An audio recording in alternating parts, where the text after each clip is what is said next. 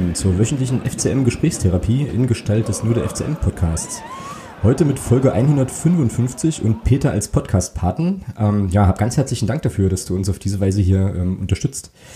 Wir werden uns heute natürlich ausführlich ähm, über das Spiel in Mannheim unterhalten, vor allem unter der Fragestellung, ob das jetzt nun eigentlich ein Glas halb voll oder ein Glas halb leer Spiel war. Da gingen ähm, die Meinungen nach dem Spiel ja durchaus äh, auch auseinander. Außerdem wollen wir nochmal auf die doch eher marginalen Veränderungen im Kader schauen und äh, natürlich auch auf die anstehende Partie gegen Meppen. Ja, der Aufreger der Woche kommt diesmal vom sachsen-anhaltinischen Landesvater, obwohl Thüringen abseits des Fußballs heute sicher den größeren Aufreger geliefert hat. Ähm, außerdem geht es um Daniel Frahn, wenig verwunderlich. Die Story hat uns natürlich auch beschäftigt. Ähm, eine neue Gebührenordnung der Bundespolizei. Ja, und um Germania Halberstadt. Ähm, jede Menge zu besprechen also, deshalb legen wir auch direkt mal los. Hallo Thomas, grüß dich. Ja, schönen guten Abend. Äh, du Fan der Dominanzbestie FCM. Ich Fan der Dominanzbestie, das musst du mir jetzt gleich erklären. Ähm, so. Naja, wir haben doch äh, Meppen dominiert, habe ich gehört. Mannheim meinst du? Äh, mein, Meppen, Meppen, werden, Meppen kommt noch. Meppen dominieren wir am Samstag, genau. Meppen werden wir dominiert haben, so, genau. Ja, ja, ja Mannheim werden wir dominiert gehabt haben. Mannheim, Mannheim nicht so, aber da müssen wir, ähm, müssen wir gleich drüber sprechen. Gab es ein paar Sachen, ja, wieso? die Wurde doch, hm? wurde doch so gesagt. Ja, das stimmt, aber ich meine nur, das müssen wir, also können wir ja gleich nochmal ausführlich so. besprechen. Ich wollte gern, nämlich bevor wir über, äh, über den, das Mannheim-Spiel reden, nochmal kurz auf die just geendet habende, oh ey, Deutschstunde für Anfänger heute, äh, Transferperiode zu sprechen kommen. Ähm, nachdem wir letzte Woche nochmal, also hier noch drüber sinniert haben, ob es denn jetzt noch Veränderungen gibt im Kader und so, ist das ja tatsächlich passiert und ähm, ja, Marvin Temp ist nochmal nach Halberstadt gewechselt. Ich glaube, das war schon bekannt, als wir aufgenommen haben, bin ich jetzt gar nicht sicher. Ja, war's. und genau, ne? Und ähm, Patrick Möschel ist äh, dann am Freitag noch zu uns gewechselt ich weiß nicht, wie es dir ging, aber ich habe ja schon ähm, am Freitag doch relativ viel am Handy gehangen und immer mal so geguckt, ob es irgendwie was, was Neues gibt, weil ich dann doch dachte, naja, eigentlich ähm, kann das jetzt eigentlich nicht sein, dass der FCM gar nichts mehr macht. so Und äh, war dann relativ, ja, irgendwie, also fühlte mich bestätigt, als dann dieser Mischeltransfer äh, kam. Wie ging es dir denn am Freitag? Nö, also ich ging ja davon aus, dass ähm, die zwei Neuzugänge, die da irgendwie noch durch die durch die Medienlandschaft geisterten ähm, äh, Quesic und Bomheuer sind. Ähm, okay. Weil es wurde ja dann auch so gesagt, wenn die zurückkommen, das ist ja, sind ja wie zwei Neuzugänge, deswegen ging ich jetzt davon aus, okay, da kommt keiner mehr, weil das sind dann die zwei Neuzugänge, die dann noch äh, gefehlt haben. Nee, also mir war das, ich habe das am Freitag natürlich auch mitbekommen, dann, dass wir den Patrick Mischel noch verpflichtet haben. Ähm, ja, ist okay, also ich denke mal schon, ähm, dass er uns durchaus helfen könnte, weil, die, weil er auf, den, auf Position spielt, wo wir tatsächlich auch Bedarf haben. Ähm, von daher schauen wir mal. Ja, ist halt ein Außenbahnspieler, ne? Also glaube ich, vor, also Transfermarkt sagt, glaube ich, vornehmlich links, ähm, kann aber, glaube ich, beides ganz gut. Und ähm, ja, man will da wohl irgendwie Geschwindigkeit und Tiefenläufe wohl. Und ähm, ja, gut, wenn er das liefert, dann immer gern. Ne? Ähm, hat bei Dynamo, glaube ich, irgendwas um die 30 Mal zweite Liga gespielt. Kam da wohl auch nicht nee, so richtig zum Zug. Nein, ich, ich war, waren zu viele, ja, ich glaube. Na, insgesamt, jetzt nicht in dieser Ach, Saison. Insgesamt. In dieser Saison, ähm, das habe ich jetzt hier zufällig gerade offen, war er viermal im Einsatz. Aber ah, ich okay. glaube, in seiner ganzen Zeit bei Dynamo Dresden ähm, so 30 Mal. Ja, der kam ja mit, ich weiß noch, als Dresden den damals verpflichtet hat, der kam damals dort mit recht viel Vorschusslorbeeren hin. Mhm, genau. Ähm, hat er dann am Anfang auch gespielt, aber irgendwie war er dann raus. Ja. Hm. Na, mal gucken, wie genau, es läuft. Genau. Und ich hatte mit dem, mit dem Erik Spannhaus noch Kontakt, ähm, der Ed Ballsalat auf Twitter. Ähm, Ballsalat ist geil. Ja, Dynamo-Fan auch. Ähm, der meinte, der war ein bisschen verletzt. Also er hatte irgendwie wohl das Problem, dass er eine Verletzung hatte und dann sich irgendwie erst an den Kader wieder rankämpfen musste und Irgendwo anders hatte ich noch gelesen, dass er immer irgendwie nah dran war, aber nicht so richtig zum Zug kam und dann dementsprechend, ja, sich wahrscheinlich für den Wechsel entschieden hat. Unterschrieben hat er jetzt bei uns, glaube ich, bis Ende der Saison nur, also ein halbes Jahr. Ähm, ja, ich bin gespannt und äh, fand es irgendwie schon auch wichtig, dass der FCM nochmal was macht. Weil, ähm, ja, weil ja, keine Ahnung, da immer noch diese Aussage im Raum steht, so schnell wie möglich zweite Liga und so. Und ich hätte mir dann schon wieder viel Anlass gefunden, mich aufzuregen, wenn jetzt gar nichts mehr passiert wäre. Ne? So halt. Wobei ich da fairerweise auch nochmal dazu sagen muss, dass ich ja im Moment so ein bisschen das Problem habe. Ähm, da glaube ich, also mein, als FCN-Fan ist man eh nicht objektiv, aber ich habe ja momentan eh, also mich nerven ja relativ schnell relativ viele Sachen beim Club und ich glaube, das führt dann dazu, dass die Wahrnehmung bei vielen Sachen einfach auch ein Stück weit verzerrt ist. So ähm, gab es ja jetzt an der einen oder anderen Stelle auch ja, berechtigte, so ein bisschen berechtigte Kritik auch am letzten Spielbericht und so, ich völlig okay finde, was auch gut ist und auch hilft, das nochmal so ein bisschen selber zu reflektieren. Ähm, ja, aber wie gesagt, also da weiß ich nicht, hätte ich mir vielleicht sogar noch den einen oder anderen Spieler irgendwie mehr, mehr erhofft, so, aber so gar nichts zu tun, weiß nicht. Ja. Das wäre ja. Jetzt, genau. ja. Wenn dem so ist. ja. Naja. Gut, der ist, äh, der Kollege ist jetzt auf jeden Fall seit Montag wieder im, äh, also was heißt wieder, der ist jetzt seit Montag mit dem Training. Äh, vielleicht sehen wir ihn ja dann am Samstag schon gegen Meppen. Mal schauen. Ähm, ja, aber insgesamt, ja, naja, wie gesagt, also ich tue mich jetzt ein bisschen schwer da so mit so einer Bewertung, weil ich, wie gesagt, das Gefühl habe, da momentan alles so übermäßig negativ zu sehen. Ähm, aber ähm, weiß nicht, ich fand dann halt irgendwie, um das jetzt vielleicht dann doch nochmal kurz anzusprechen, weil es mir jetzt doch die ganze Zeit durch den Kopf ging, ähm, fand dann halt auch die Begründung von Mike Franz interessant, warum jetzt nicht mehr passiert ist, weil er ja sagte, naja, ähm, begründete das ja mit der Liga, ne? also wir sind halt dritte Liga und da halt nicht so attraktiv und, äh, und so. Weiß nicht, ähm, andere Mannschaften verpflichten ja auch Spieler. So, und ich meine, die gehen ja auch in die dritte Liga. So, weißt du, von daher weiß ich immer nicht so ganz genau, was ich mit so einem Argument machen soll. Weiß nicht, wie es dir da geht. Wahrscheinlich eher indifferent, oder? Weil du bist ja immer so ein bisschen abgebrühter als ich, was das betrifft. naja, am Geld kann es nicht liegen, weil an Geld ist ja bei uns noch kein Transfer gescheitert, haben wir ja gelernt. Mhm, ähm, genau. Also von daher kann es an den Finanzen nicht liegen, also muss es tatsächlich an der Stadt oder an der Unattraktivität des Vereins liegen. Anders kann ich mir das nicht erklären. Also ähm, dann ähm, weiß ich nicht, keine Ahnung. Also weil wenn es am Geld nicht liegt, woran denn sonst? Dann liegt es höchstwahrscheinlich an der sportlichen Situation. Mhm wo vielleicht natürlich auch äh, so eine Geschichte wie äh, Trainerwechsel eine Rolle spielen kann. Ähm, ähm, ich weiß nicht, ob ich als, also ich kann da jetzt natürlich schlecht in so einen Profispieler reingucken, ob das für, ob das für den wichtig ist, ähm, ob es eine gewisse Konstanz gibt auf einer Position des Cheftrainers oder ob den Spielern das völlig egal ist. Ähm, wenn es ihnen nicht egal ist, dann kann ich verstehen, dass nach, nach der Geschichte, die jetzt hier gelaufen oder nach den Sachen, die jetzt hier gelaufen sind, ähm, ohne Wertung, ob begründet oder nicht, darum geht's mir jetzt gar nicht, aber grundsätzlich einfach, ähm, dass hier eben ähm, jetzt innerhalb von einem halben Jahr zwei Trainer ausgetauscht wurden. Ich weiß nicht, was das für ein Zeichen auch nach außen setzt, mhm. in Richtung Berater und auch in Richtung Spieler. Von daher, ich kann mir schon vorstellen, dass das beim einen oder anderen durchaus eine Rolle spielen kann, aber wahrscheinlich sind das eher die wenigeren Spieler, die, wo das eine Rolle spielen wird. Ja, ich denke, dass es tatsächlich eher, auch wenn noch kein Transfer am Geld gescheitert ist, letzten Endes auch eine finanzielle Frage ist. Ähm, auch da also dann doch eine finanzielle Frage ist und auch da, äh, ja, kann man das jetzt kritisieren oder gut finden. Ähm, das ist halt, glaube ich, unter Mike Franz und Mario Kalnick so, dass der FCM halt nichts Verrücktes macht. Ne? Also die könnten sicherlich wahrscheinlich ein paar Scheine auf den Tisch legen und dann halt noch irgendwelche sogenannten Kracher holen, aber das ist halt eben nicht die Philosophie so. Ähm, was ich prinzipiell auch erstmal irgendwie okay finde. Was ich mich aber so gefragt habe, ist, was ist denn eigentlich aus unserem überragenden Scouting geworden? So, weißt du, also es gab doch mal irgendwann so die Idee, äh, auch mit Mike Franz, als er ganz am Anfang in den Verein kam, ähm, als er da, glaube ich, noch diese so Trainee-ähnliche Geschichte hatte, also als er noch nicht diesen Posten hatte, den er jetzt hat, da war doch immer so das Gespräch davon, dass der so ein Scouting aufbauen soll. Und dass wir irgendwie auch in Osteuropa unterwegs sind und so. Und ähm, ja, ich habe mich dann halt so gefragt, ob man dann nicht vielleicht auch mal, wenn das Scouting so überragend ist, irgendwie einen talentierten Spieler aus der dritten tschechischen Liga präsentieren kann oder so, weißt du?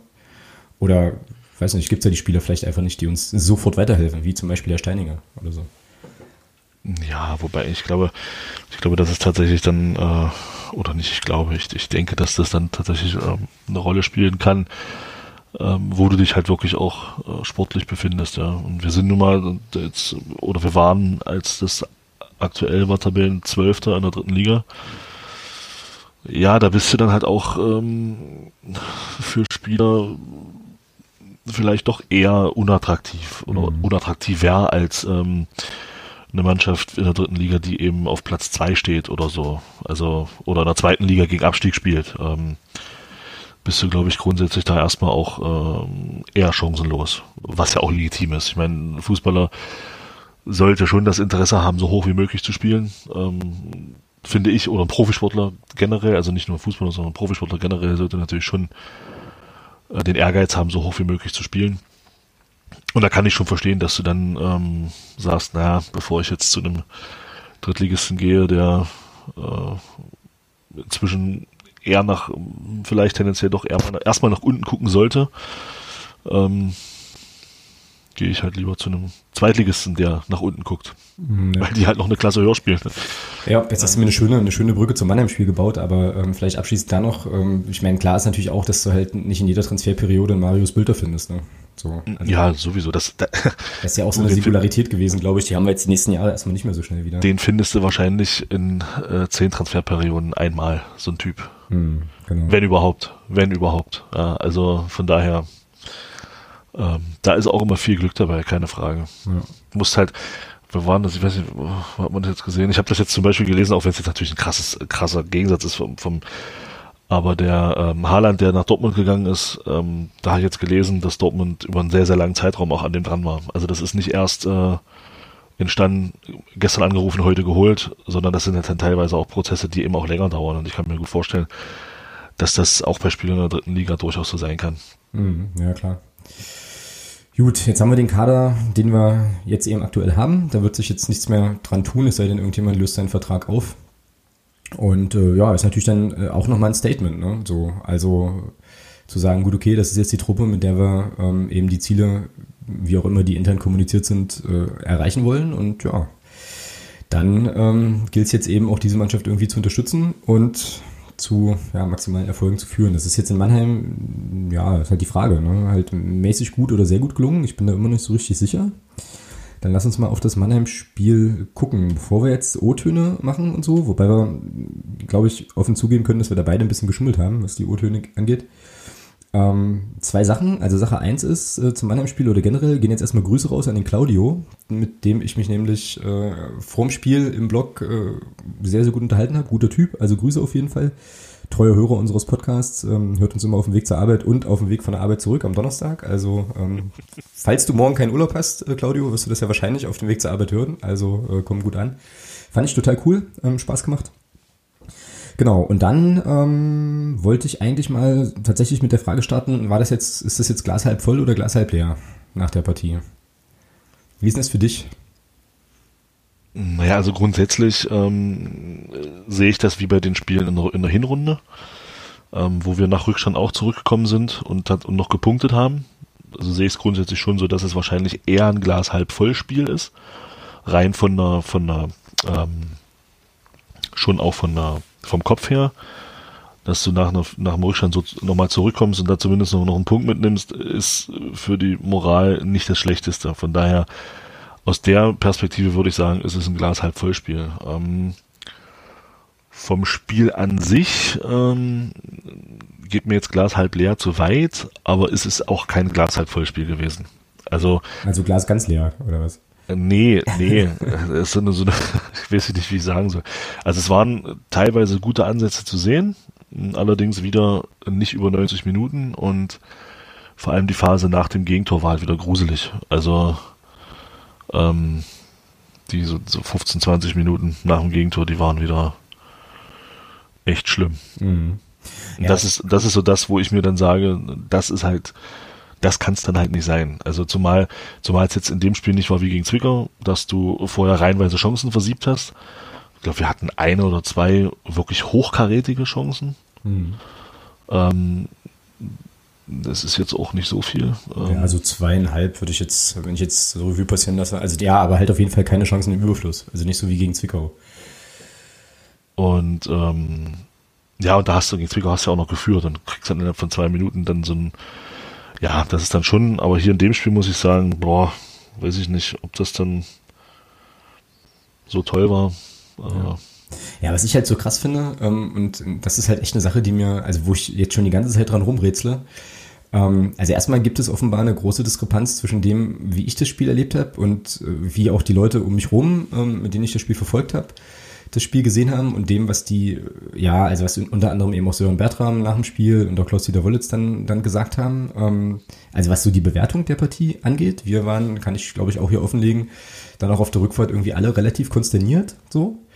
Ähm, und waren total verwundert über die Aussagen, die es dann nach dem Spiel gab, weil wir das ganz, ganz anders erlebt haben. Da habe ich mich dann, da frage ich mich seitdem, woran liegt das? Also liegt das daran, dass ich jetzt irgendwie durch naja, den ganzen Kram, der passiert ist und auch diese merkwürdige Kommunikationsstrategie, die wir hier schon ganz oft hatten und irgendwie die Frage, was der FCM jetzt eigentlich will in der Saison noch und in den nächsten, dass ich da irgendwie nicht so, also sozusagen so vorbelastet bin, dass sobald irgendwas Negatives passiert, das immer gleich sozusagen auf diese Hintergrundfolie passt, alles ist doof, so.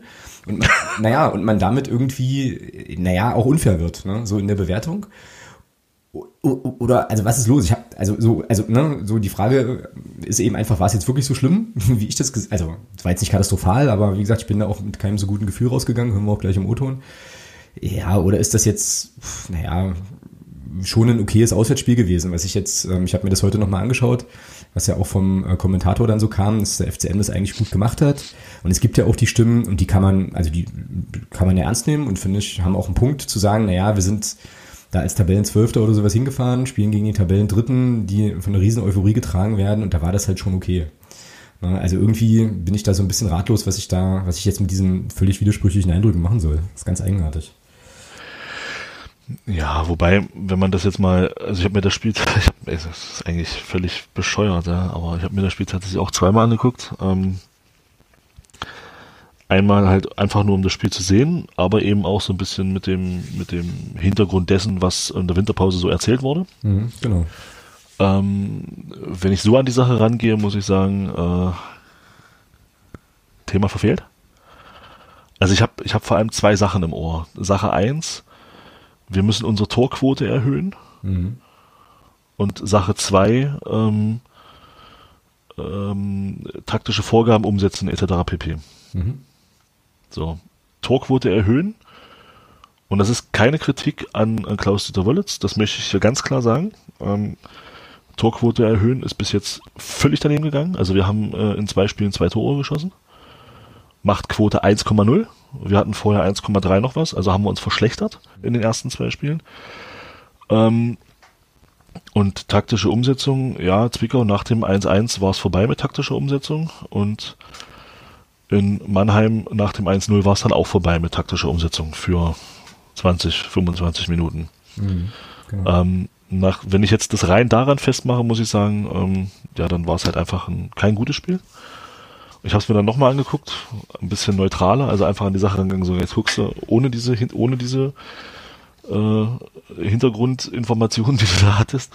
Und da muss ich schon sagen, dass das Spiel an sich, also vor allem in der ersten Halbzeit schon, ja, man hat es kontrolliert. Also ich bin weit weg davon zu sagen, man hat es dominiert.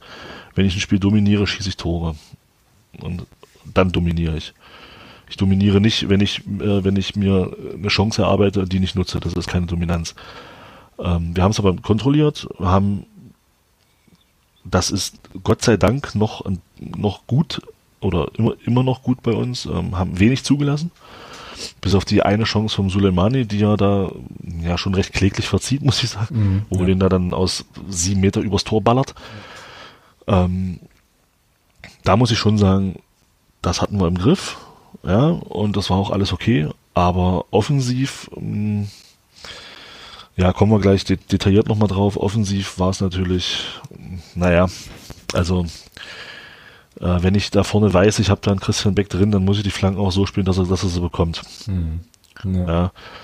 Und da kann ich die nicht sechs Meter drüber oder fünf Meter weiter vorne reinzimmern. Ähm, Mannheim hat mit einer Aktion gezeigt, wie man vernünftige Flanken schlägt. also das war, das war wirklich stark, den er flach, wie er den flach eingegeben hat beim 1-0 und ähm, Soleimani da diesen Weg dann geht kurz und äh, vor, ich glaube Tobi Müller war es, ja, mhm. dann am Ball ist. Ähm, das war stark gemacht. Ja, sowas würde ich mir bei uns auch mal wünschen. Wir hauen die Dinger halt irgendwie, ja, Hauptsache rein, so nach dem Motto, da ist, ähm, also kommen recht wenig Bälle mal wirklich an. Und das ist natürlich ärgerlich, wenn du weißt, du hast einen abschlussstarken Stürmer wie Christian Beck vorne drin, der eben solche Sachen auch nutzen kann. ist es sehr, sehr ärgerlich. Und dann die Flanken, wenn du scheinbar war es ein taktischer Plan, über außen Flanken rein, weil es war recht häufig. Mhm, ja, es war jetzt, ja. Und ähm, von daher kam mir das schon so vor, dass das so auch ähm, gewollt war, auch von der Spielidee her. Ja, müssen die Flanken natürlich besser kommen. Ähm, und also wenigstens mal zum Mann, wo sie hin sollen. Und aber das hat halt nicht funktioniert. Genau. Wollen wir jetzt eigentlich die O-Töne noch machen oder sind wir jetzt schon eh so mittendrin, dass wir. Na, wir sind ja eh schon mittendrin, dann ja. Lassen wir die heute weg. Dann lassen wir die weg, weil es ja auch äh, ehrlicherweise keine O-Töne waren, sondern also meinen habe ich, glaube ich, dreieinhalb Stunden nach dem Spiel erst aufgenommen, ähm, weil wir halt noch so im, äh, ja, in der Diskussion waren, dann auch im Auto und so weiter, dass ich das einfach vergessen habe. Ähm, und ja, du hast ja auch. Das, ich habe das Spiel mit sehr viel Zeitverzug erst gesehen. genau, genau, genau. Ja, ähm, also ich kriege jetzt langsam so eine Idee, woher diese Diskrepanz kommt bei mir und was da, glaube ich, der bessere Zugang wäre. Vielleicht kommen wir da ja nachher nochmal drauf. Ähm, ja, Spielidee hatte ich jetzt hier auf dem Zettel, äh, haben wir gerade schon, hast du gerade schon gesagt. Also das, den Eindruck hatte ich auch, dass da viel äh, über Außen kommen sollte. Was ja prinzipiell auch erstmal funktionierte, so. Bloß eben, wie gesagt, mit der, ähm, ja, mit der Flankengenauigkeit war das natürlich dann so ein bisschen so ein bisschen ein Problem. Ähm, ich fand auch insgesamt, ähm, kleiner Einschub, da ist es auch wirklich interessant, wie sich Stadion und Fernsehperspektive unterscheiden, weil ich glaube, also ich fand, das hat man im Fernsehen nicht so gemerkt. Ich hatte den Eindruck im Stadion schon, dass Mannheim schon immer noch auch verständlicherweise eben von dieser Euphorie getragen wird, die dieser Aufstieg und dann auch die gute Hinrunde ähm, gemacht haben. Also ich fand schon irgendwie so die Atmosphäre im Stadion hat mich schon so ein bisschen auch an unser Aufstiegsjahr erinnert, ne? wo äh, einfach viel ging und äh, viel Enthusiasmus dann irgendwie da war. Und ich hatte schon im Stadion jedenfalls auch den Eindruck, dass Waldhof Mannheim durchaus mh, mm, ja mit breiter Brust äh, auftrat und ich fand die spielerisch, äh, also das ist zum Beispiel jetzt die erste Diskrepanz, ich fand die spielerisch eigentlich besser als uns. So, also ich hatte so im Stadion den Eindruck, dass die öfter mal durchkommen, dass die öfter mal sich durchkombinieren können und äh, in die eine oder andere Abschlusssituation kommen und musste dann aber, als ich mir das heute nochmal angeguckt hatte, das auch ein bisschen revidieren. So und naja, also da war auch viel Stückwerk. So, ähm, tot, total spannend, ja, wie das wirklich vollkommen unterschiedliche Perspektiven sind. Das ist krass. Ja. Naja. Ja, ich, hm? ich, glaub, ich glaube, du bist halt einfach auch, also ich freue mich ja, dass ich, dass ich am Wochenende auch endlich wieder im Stadion sein kann. ähm, ich glaube, du bist halt auch im Stadion emotional anders dabei, ohne da jetzt TV-Zuschauer irgendwie, irgendwie, das, da, da, da will ich gar nicht hinaus, aber du bist halt im Stadion einfach emotionaler, glaube ich, dabei.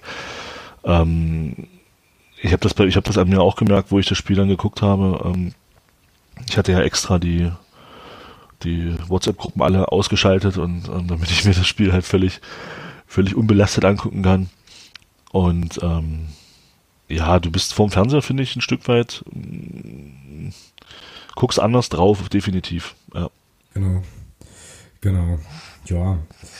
Ähm, also, erste Halbzeit gab es jetzt großartig Abschlüsse von uns. Ja gut, das Ding ganz am Anfang von Marcel Kostli, gleich, glaube glaub, zweite oder dritte Minute nach so einem Freistoß, ähm, kriegt dann Mannheim da den Ball nicht raus. Ähm, ansonsten war da jetzt sozusagen von wirklich gefährlichen Abschlüssen unsererseits wenig zu sehen. Ich fand aber trotzdem, das hat sich dann auch im Fernsehdings nochmal bestätigt, Marcel Kostli wieder recht gut und Jürgen Jasula einigermaßen überragend. So, ich weiß nicht, wie du es gesehen ja, hast, aber Jasula hat stark gespielt, ja. Der wollte, also sozusagen, war eigentlich immer im Spielaufbau irgendwie involviert und hat äh, eigentlich auch sehr, sehr viele kluge Dinge getan. So war schon cool. Kam halt nur, ähm, wie gesagt, jetzt netto Torgelegenheitenmäßig jetzt nicht so wahnsinnig. wahnsinnig ja gut, aber das ist nicht seine Aufgabe, der spielt Sechser. Ja, das ist klar. Betont also wenn er das, wenn, wenn, nein, nein, wenn, wenn er das in dem Alter auch noch übernehmen soll, naja gut, dann haben wir tatsächlich ein Problem. Ja. Genau. Ja gut, und Mannheim hatte dann ähm, diesen einen Abschluss von Suleimani, wo er da schön freigespielt wird tatsächlich. Ja, und gespielt, äh, ja. ja. einigermaßen kläglich vergibt. Dann gab es, glaube ich, noch ein, zwei Kopfballgelegenheiten, aber so richtig berühmt war das nicht. Und das ist, und das ist eben auch, also diese, diese erste, diese Chance in der ersten Halbzeit von, von Suleimani, das ist eben auch so ein, äh, das würde ich halt von uns gern auch mal öfter sehen. Genau. Ein einfacher Doppelpass auf der Außen, an der Außenlinie und schon hast du zwei Spieler ausgespielt und kannst äh, den Ball äh, in den Rücken spielen. Das weiß ich nicht, warum wir das nicht hinbekommen. Oder vielleicht, das ist halt auch wieder so, ähm, guckt man da vielleicht ein bisschen zu negativ drauf und, ähm, denkt, und, und sieht dann solche Dinge nicht, weil, aber es ist immer auffällig, dass beim Gegner sowas funktioniert. Teilweise mit einfachsten, also wirklich mit einfachsten Mitteln, ohne das mhm. werten zu meinen. Mhm. Also ich habe irgendwo mal gelesen, ähm, Trainer, der einfachen Fußball spielen lässt, macht vieles richtig, weil Fußball ist an sich auch ein einfaches Spiel. Mhm. Ähm, und warum sehen wir das bei uns so selten? Also einfach mal Doppelpass und dann über außen durch, das kommt recht selten bei uns vor. Ähm, also zumindest führt es dann auch zu, zu, selten zu Abschlüssen. Vielleicht liegt es daran, dass es dann weniger in Erinnerung bleibt. Weil kurioserweise führt, führen solche Sachen beim Gegner grundsätzlich zu einem Torabschluss. Mhm. Ähm, und bei uns eben, naja, weniger häufig. Haben wir die Spieler dafür vielleicht nicht? Für einen Doppelpass. Aber eigentlich müsste, ja, würde ich gerade sagen, also als ich die Frage stellte, dachte ich mir schon so, oh, mh. Hm. da ist in meinem Kopf dieses, dieses, dieses, äh, dieses Affen-Emoji aufgetaucht, weißt du, was ich so die Augen zuhält. Ey, kann jeder, der, der kann jeder Kreisliga-Fußballer spielen, also. Ja. Also vielleicht kriegen wir da ja mit, äh, mit Mischel nochmal äh, irgendwie jemanden, der das vielleicht auch mal, also, wie sagt man denn, also anbietet so oder einfordert, weißt du, so kann man ja auch dann denken, dass dann halt jemand mal den Weg einfach macht oder es irgendwie anzeigt, hier spielen wir mal den Doppelpass mit oder so. Mal gucken, aber das fällt mir, ist mir auch aufgefallen. Das ist, glaube ich, auch der Eindruck, den ich dann eben hatte von, von wegen, Mannheim ist das spielerisch besser, weil die eben ein, zwei solche Szenen hatten wir eben irgendwie nicht oder ich habe sie nicht wahrgenommen oder so. Ähm, stimmt schon. Ja, aber ähm, gut, wie gesagt, erste Halbzeit können wir, glaube ich, relativ schnell machen, weil einfach jetzt nicht so furchtbar viel, furchtbar viel passierte. Mehr passierte dann schon nach der Pause. Da gab es zwei Sachen. Also zum einen fand ich, dass der Club da schon verbessert aus der Kabine kam, was aber zweitens viel damit zu tun hatte, dass ähm, Klaus-Dieter Wollitz umstellte. Ne? Also er hat dann ähm, Quesit rausgenommen, Roter reingenommen. Das muss eine taktische Geschichte gewesen sein, weil ich jetzt nichts gehört hätte, gehört habe von wegen Quesic angeschlagen oder so. Und es hat sich dann auch die Grundordnung ein bisschen verändert und ich fand schon auch, dass mit Björn Rother auch noch mal ein bisschen mehr nach vorne ging. Zumindest in den ersten, weiß ich gar nicht, was das dann war, zehn Minuten der zweiten Halbzeit bis zum Gegentor. Aber das hat mir schon insgesamt ziemlich gut gefallen und schien auch der Mannschaft besser zu liegen, so ein bisschen, ne? Mit so zwei Leuten dann hinten defensiv und so. Oder? Ja, Björn Rother hat es, äh, also, ja, hat mir sehr gut gefallen, ähm, als er reinkam. Definitiv hat er gut Belebung reingebracht und der Wechsel hat gesessen. Ja. Genau, ja. Der hat ja schon, äh, also sollte ja, glaube ich, schon in der ersten Halbzeit noch eingewechselt werden, hatte sich da zumindest schon irgendwie warm gemacht. Ja, ähm, genau, der Wechsel hat dann, ähm, hat dann funktioniert. Dann gab es dieses riesen Ding von Christian Beck. Ja. Ein 50-50-Ding, ja. ne? Also an jedem zweiten Tag macht er den, glaube ich. Ja. Da sind wir dann wieder bei der, bei der obligatorischen, glaube ich, äh, Kopfsache. Hm. Stehst auf Platz 4, ist er drin. Ja, das kann durchaus sein, ja. Ja, also das ist, äh, da kommt dann, glaube ich, wirklich so, der, so ein bisschen der Kopf ins Spiel und ja. wenn du da weiter oben stehst in der Tabelle, machst du den. Hundertprozentig. Ja, genau. Naja, und dann kam er relativ kurz danach äh, wieder so, so ein bisschen täglich grüßtes Murmeltier mäßig. Ähm, dann halt das Gegentor. Auch vielleicht eher überraschend, weil wie gesagt, der Club eigentlich gut am Drücker war, muss ich sagen, war ganz geil. Und das läuft so, dass es halt einen Ball gibt aus der Zentrale raus auf den, auf den linken Flügel. Ähm, dann Laufduell, ich glaube, das war der Korte, ne? der gegen, der gegen Dominik ja, ich glaube, ja. Duell mhm. Ähm, dann in die Mitte flanken kann, ähm, wo eigentlich, aber das wirst du mir jetzt gleich erklären können, wie das funktioniert, ähm, zwei Innenverteidiger stehen und einer doch nach meinem naiven Fußballverständnis den Suleimani im Kopf, also im Blick haben muss. So, jedenfalls kann ja zwischen den beiden Innenverteidigern dann quasi in die Flanke laufen, die perfekt kam, muss man auch sagen, war toll getreten und macht dann halt das, das 1-0. So, jetzt erklär mir mal das Tor. Also ist das von der, In also Flankengeber, also Dominik Ernst macht jetzt nicht so einen Riesenvorwurf, weil er kann ja, glaube ich, entweder umholzen oder muss ihn flanken lassen, weil es einfach gut gemacht ist. Ja, aber er kann dichter dran sein. Ja, er kann aber dichter dran sein, ja. Okay. Er ist ja für meinen Geschmack ein, zwei mit ein, zwei Schritte zu weit weg. Und dadurch kommst, kommst du erst in die Situation. Er muss sich ja nicht mal groß anstrengen, um ihm vorbeizukommen, weil er eben relativ weit weg steht. Ja, okay. Was steht er zwei Schritte, steht er zwei Schritte näher dran, wird es nicht so einfach, an ihm vorbeizukommen. Dadurch, dass er zwei Meter weiter weg steht, braucht er den Ball bloß zur Richtung Grundlinie legen und, und nutzt dann eben diesen ersten Schritt, den er dann schneller ist, aus und ist dann vorbei und dann kann er den Ball in der Mitte knallen und mhm. da muss ich sagen, läuft Suleimani stark ein. Das ist, ähm, das sah auch einstudiert aus. Also das, das sah mir nicht so aus, als ob das äh, Zufall ist, das ist schon, dieser Laufweg ist, ist definitiv einstudiert gewesen. Der geht außen durch, spielt den Ball in der Mitte und äh, Suleimani geht auf den kurzen Pfosten und schließt dort ab. Das war schon stark gemacht. Ja, und nicht zu verteidigen. Also ich hätte, ich, meine erste ja, Reaktion, nicht, meine erste ja, Reaktion war so, warum lässt, warum lässt Müller den laufen? Warum ist er da nicht, geht er da nicht mit, weißt du? So. Ja, was heißt nicht zu verteidigen? ja, mach einen Strich. Fußball ist halt ein Fehlerspiel. Ähm, und ja, klar kann man jetzt sagen, klar kann man jetzt sagen, er kann da, er kann da mitlaufen oder vor ihm stehen, nur wenn er vor ihm steht, gibt's die Flanke und da, und wenn er hinter ihm steht, gibt's halt den flachen Ball. Ähm, das ist, glaube ich, in dem Moment dann sieht das leichter aus, als es ist, weil es halt auch recht schnell geht und der Suleimani da wirklich in meinen Augen gut einläuft. Mhm. Ja gut, also ich meine jetzt wie gesagt, Pass äh, also, oder Flanke, Abschluss war auch top gemacht. Ne? Das muss man auch anerkennen, kann man auch anerkennen, finde ich. Ja, okay. Na dann äh, verbuchen wir das einfach unter, war einfach ein guter äh, Spielzug von Waldhof Mannheim, der dann eben zu dem Tor führte. Ja, wo, wo, wo auch beide sicherlich auch, auch Tobi Müller vielleicht auch in der Situation einfach ein Stück weit zu weit weg ist vom Gegner. Mhm. Klar, das kann ja. natürlich, klar. Was ich dann interessant fand im, im Anschluss ähm, und eigentlich auch gut war, dass ähm, Wollitz relativ schnell reagierte. So, also der hat ja dann ähm, Dominik Ernst rausgenommen, jetzt nicht als, glaube Bestrafung für die Flanke, sondern einfach aus taktischen Gründen, um da halt noch die Offensive zu stärken und brachte dann da Quadvo, oder? Ja, genau. Genau. Der mir übrigens auch sehr gut gefallen hat. Muss ich sagen. Also zumindest im Stadion fand ich den schon eine Belebung. Also der hat dann schon so ein bisschen an den Ketten gezerrt auf seiner linken Seite, hat natürlich dann immer auch aber das, naja, ist eben, glaube ich, wenn du so Dribbler bist, äh, manchmal auch so, dass das dann doof aussieht. Ähm, das Pech, dass ihm ab und an mal ein Ball auch dann verloren ging. Aber ich fand den, also ich fand, dass der Wechsel auch saß. So. Oder? Ist mir jetzt, habe ich jetzt nicht groß drauf geachtet, muss ich sagen. Kann ich jetzt nichts zu sagen. Kann auch vieler äh, daran gelegen haben, dass wir ja im Gästeblock naja, wenn du drauf geguckt hast, links standen und damit auch äh, sozusagen auf Mannys Seite mehr oder weniger guckten ähm, und er da halt immer mal äh, dann im Blickfeld war. Aber ich fand ihn gut. Also hat mir, hat mir auf jeden Fall gut gefallen. Er war ja dann auch mitverantwortlich für, die, äh, für den Ausgleich dann später. Ähm, was aber natürlich wieder krass war, wir hatten es ja jetzt schon mal kurz angesprochen, war dann der Umstand, dass sich eigentlich erstmal viele versteckt haben ne, nach dem Gegentor. Also das war ja dann so eine Phase, ich habe es vorhin ja auch unter dem Aspekt nochmal angeschaut, von so 20 Minuten vielleicht, also so bis zur, naja, bis zur 75 ja, wo Mannheim eigentlich das ganze Ding total kontrolliert und sich vielleicht äh, auch vorwerfen lassen muss, dann da halt nicht mehr draus zu machen und wir wieder mal, naja, abtauchten.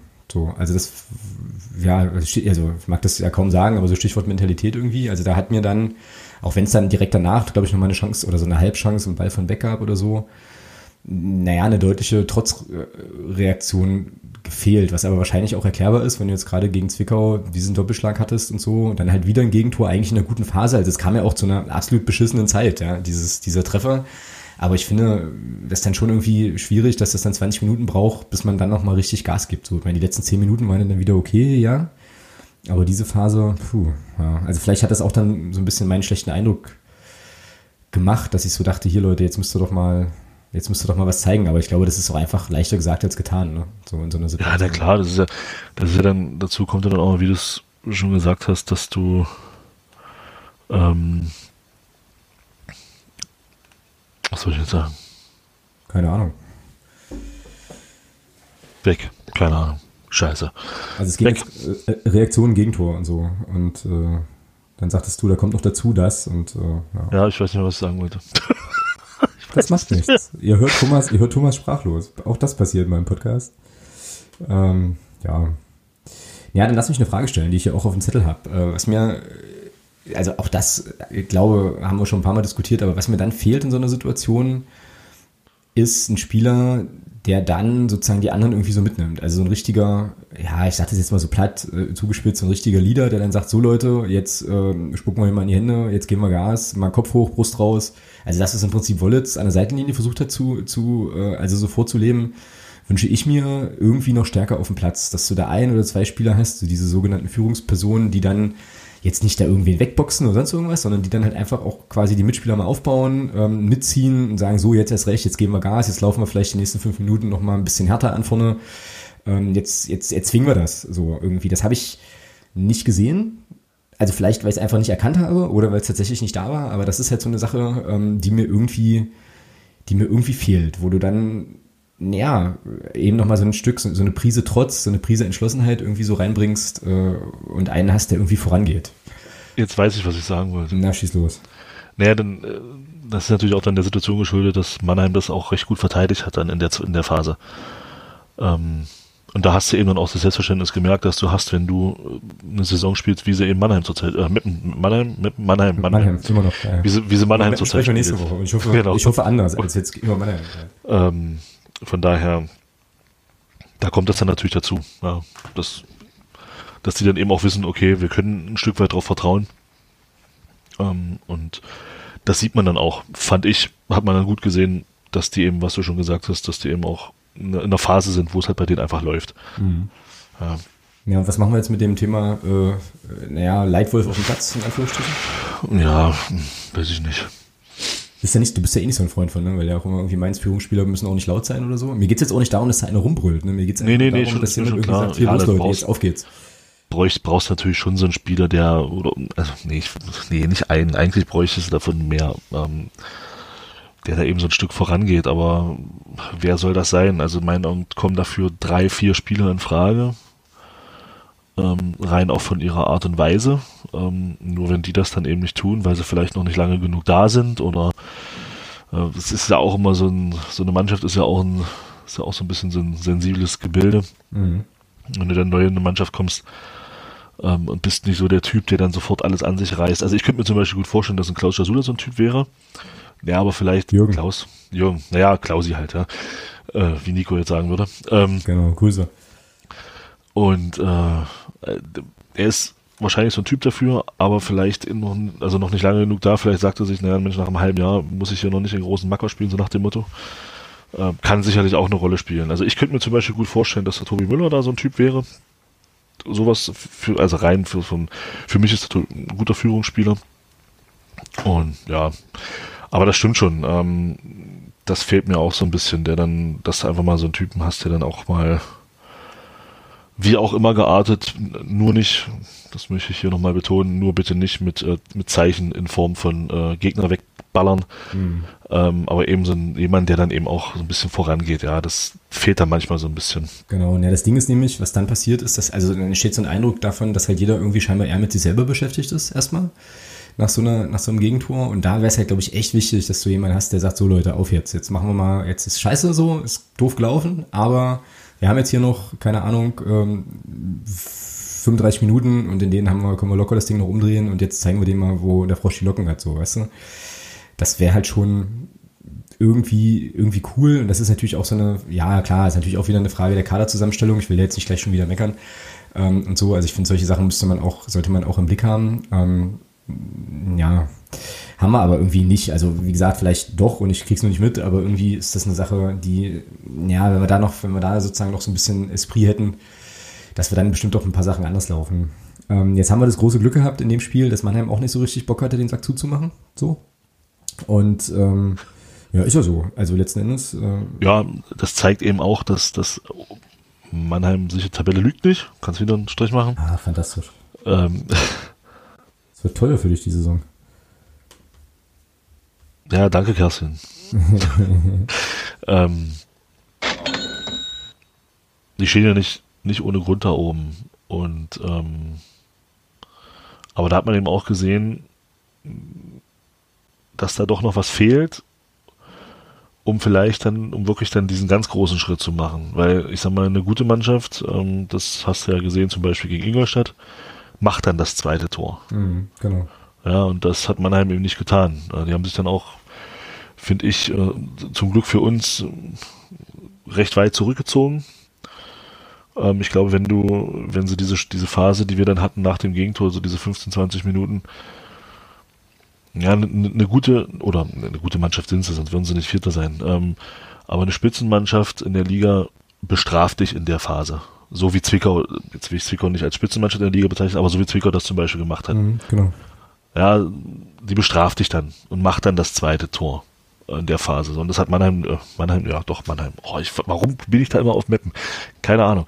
Ähm, das hat Mannheim nicht, nicht gemacht. Und dann hatten wir eben das große Glück, dass ähm, der Manni Quadvo in einem Dribbling den Ball in Richtung Gegner spitzelt und der spitzelt dann zu Sören Bertram. Ja, und er schließt dann natürlich gut ab. Ähm, den Abschluss hat er. Schade, dass er gegen Zwickau nicht hatte. Mhm, genau. äh, ja, das war dann auch ein gutes Tor, keine Frage. Und mit ein bisschen Glück in der Entstehung natürlich, weil der Ball dann auch vom Gegner kommt.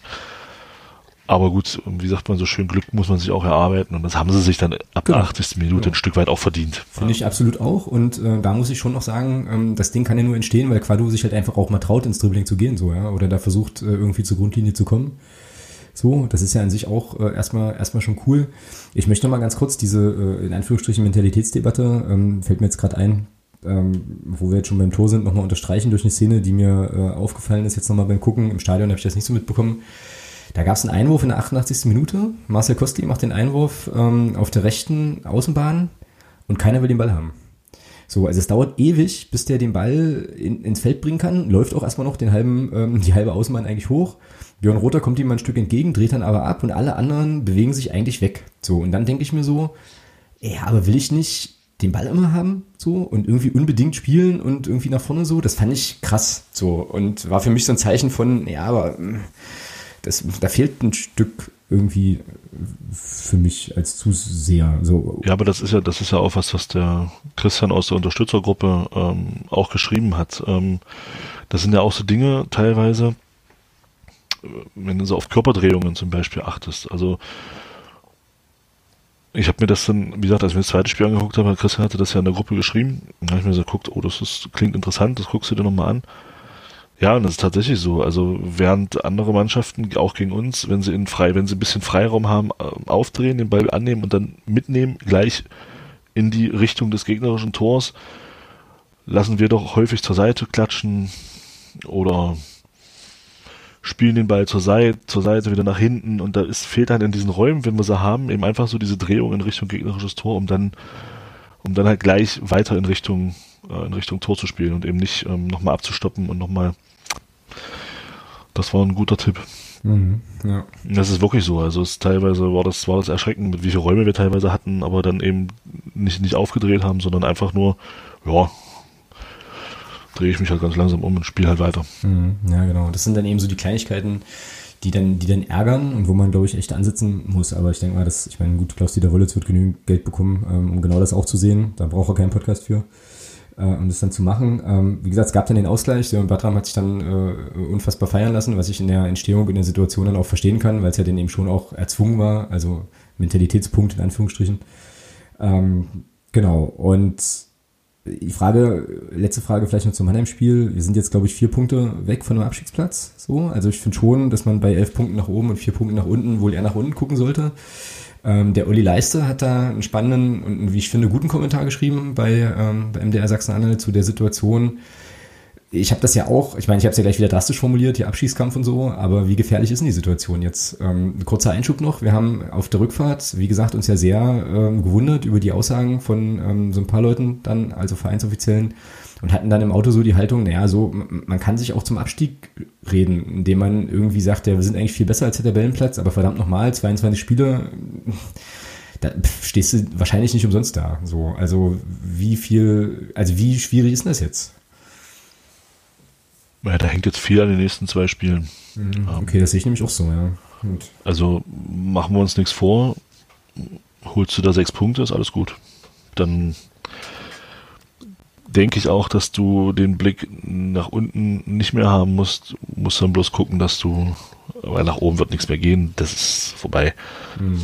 Ähm, dafür spielen dann Duisburg und Ingolstadt doch zu konstant. Also gut, es sind, es sind noch 16 Spiele und darf man dabei nicht vergessen. Also es ist schon noch auch äh, durchaus möglich, dass auch Duisburg und oder Ingolstadt auch nochmal eine Serie haben, wo sie eben mal vier, fünf Spiele nicht gewinnen. Das kann alles passieren. Mhm. Aber wenn man es jetzt derzeit anguckt, wirken die schon sehr stabil. Und ähm, von daher würde ich auch erstmal nach oben gar nicht gucken. Und dann hängt das wirklich an den zwei Spielen. Holst du da sechs Punkte, bist du, ja, bist du sicher im Mittelfeld dabei. Ja. Ähm, verlierst du da ein Spiel und da rede ich von dem Spiel gegen Chemnitz. Eine Niederlage gegen Meppen wäre nicht so tragisch, wenn du dann gegen Chemnitz gewinnst ein Sieg gegen Meppen und eine Niederlage gegen Chemnitz wären, finde ich schon nicht gut. Ähm, mhm, ja. Gut, hängt natürlich auch viel dran, wie Chemnitz dann selber jetzt am Wochenende spielt. Nur wenn die jetzt am Wochenende wieder gewinnen, ähm, dann kann, wird das gegen Chemnitz wirklich wichtig, weil wir dann, dann reden wir bei einem Fall einer Niederlage von einem Punkt mhm, auf Chemnitz. Genau. Und dann genau. wird's interessant. Hinten haben alle gewonnen. Ich glaube, Bayern 2 hat gewonnen. Ja, die haben gegen Rostock gewonnen, genau.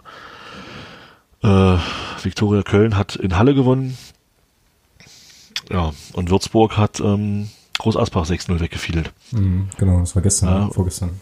Die stehen alle hinter uns und wir freuen uns über ein 1-1. Ähm, kann man jetzt schon ein Stück weit auch mal sehen, äh, ähm, wie die Ansprüche inzwischen sind. Ja, genau. Das ist sozusagen jetzt das, was ich vorhin meinte. Ähm, also ich glaube, also was mir jetzt, glaube ich, helfen wird in den nächsten Partien, ist einfach sozusagen die Leistung der Mannschaft auch nochmal vor dem Hintergrund des Tabellenplatzes und der Situation zu bewerten und nicht vor dem Hintergrund der äh, Aussagen von Menschen, die sehr, sehr viel sagen oft und auch viele Sachen widersprüchlich sagen.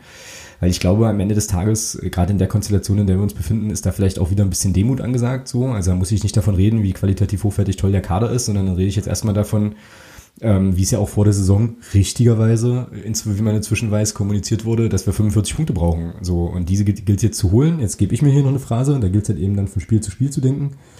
So, und ähm, ja, dann halt einfach so ein bisschen, so ein bisschen zu hamstern, weil wie du sagst, nach oben wird nichts mehr gehen und wir müssen höllisch aufpassen, dass das da unten nicht noch richtig haarig wird. Und da ist mir dieses ganze Gerede, ist mir jetzt einfach, ist mir jetzt einfach über. Jetzt müssen wir zusehen, dass wir Punkte sammeln. Egal wie. Wobei man, so. wobei man das scheinbar in der Mannschaft erkannt hat. Also ich fand, das hat der Sören Bertram ja auch gesagt. Er hat auch gesagt, wir brauchen jetzt erstmal nicht nach oben gucken. Wir müssen jetzt nach unten gucken und müssen von Spiel zu Spiel denken. So blöd das klingt, so abgedroschen das klingt. In dem Fall ist es tatsächlich so. Genau. Ähm, ja. Die nächsten zwei Heimspiele, also ich bin ja, du weißt ja, ich bin ja ungern jemand, der von, der mit dem Wort muss arbeitet in einem, in einem in der Geschichte, wo halt auch noch elf Gegner auf dem Platz stehen. Aber ich bin tatsächlich der Meinung, aus den nächsten zwei Spielen musst du vier Punkte holen. Mhm. Minimum. Mhm. Eher sechs. Mhm. Damit du nicht wirklich äh, in diese, in diese Phase kommst und dann halt in so, auch in so, eine in so eine Abwärtsspirale. Wenn du erstmal da unten stehst, ähm, ist das, glaube ich, vom Kopf von der Mannschaft, die scheinbar intern auch ganz anders ähm, in die Saison gegangen ist. Mhm. Ähm, also zum, oder zumindest von, von der sportlichen Leitung her scheint es ja doch intern andere Sprachregelungen gegeben zu haben. Ähm, und du hörst natürlich auch immer wieder, ja, die Mannschaft ist qualitativ gut, ist qualitativ gut, aber in der Tabelle geht's halt immer weiter runter. Dann ähm, ja, das ist dann wirklich die Frage, ja, ob dann die Mannschaft in der Lage ist, vom Kopf her diesen Abschiedskampf anzunehmen, wenn es dann dazu kommen sollte. Genau. Das ist wirklich, das ist wirklich spannend. Und man hat bei Braun, an Braunschweig letzte Saison gesehen, dass eine qualitativ gut besetzte Mannschaft, das ist Braunschweig gewesen letztes Jahr, äh, dann schon arge Probleme bekommen kann, wenn du dann in einer Situation bist, in der du dich eigentlich vor der Saison überhaupt nicht gesehen hast. Das kann ganz schnell, ganz, ganz böse nach hinten losgehen. Ja, zumal unten, mhm. zumal unten bis auf Jena und, und Groß Asbach ja inzwischen die Mannschaften auch in der Lage sind zu punkten. Also Chemnitz holt jetzt Punkte, Viktoria Köln hat gewonnen, Bayern 2 holt immer mal einen Sieg, äh, ich meine, immerhin gegen Rostock gewonnen, ja, die waren jetzt auch im Aufwind. Ähm, die wurden jetzt erstmal besiegt von Bayern 2 und das wird schon interessant. Deswegen, diese, diese zwei Spiele sind tatsächlich sehr, sehr richtungsweisend jetzt. Mhm, sehe ich, sehe ich absolut ähnlich. Gut, dann ähm, gehen wir damit jetzt mal aus dem Mannheim-Segment raus. Es war jetzt ein bisschen ausführlicher als sonst üblich gewohnt, aber glaube ich auch angemessen angezeigt. Äh, wir haben ja noch so ganz, ganz viele andere Themen auf dem Zettel, deswegen ähm, lassen wir auf Mappen gucken. Das ist jetzt, also im Prinzip haben wir das ja jetzt schon so halb mit besprochen. Ne? Ähm, ist jetzt halt das nächste Spiel. Da halt nochmal für die Statistikfreunde ähm, acht Siege, acht, äh, sieben Unentschieden, sieben Niederlagen hat Meppen. Die stehen damit also vor uns, haben irgendwie, glaube ich, 31 Punkte oder so. Ähm, und Bilanz bisher gegen den SV Meppen, fünf Spiele, drei Siege, zwei Unentschieden. Also verloren haben wir gegen die bisher noch nicht. Was erstmal gut ist, 7 zu 2 Tore. Mhm. Und äh, das letzte Spiel war ein Auswärtssieg in Meppen. Wir erinnern uns. Hatten wir, hatten wir gegen Münster vor dem Spiel Münster auch. Also. Ja, das stimmt. Aber du willst jetzt nicht andeuten, dass die neue Zeitrechnung bedeutet, dass wir unsere Bilanz gegen Mannschaften, gegen die wir bisher noch nicht verloren haben, einfach verschlechtern. Ne? Nee, weil die, naja, gegen Münster galt ja die neue Zeitrechnung noch nicht. Von ja, daher ähm, gehe ich mal davon aus, dass es gegen Meppen jetzt nicht der Fall sein wird. Genau. Es wird ein, vermutlich ein Wiedersehen geben mit äh, Herrn Düker. Ne? So. Ähm, es wird vermutlich kein Wiedersehen geben mit Steffen Puttkammer, der, glaube ich, die fünfte Gelbe hat.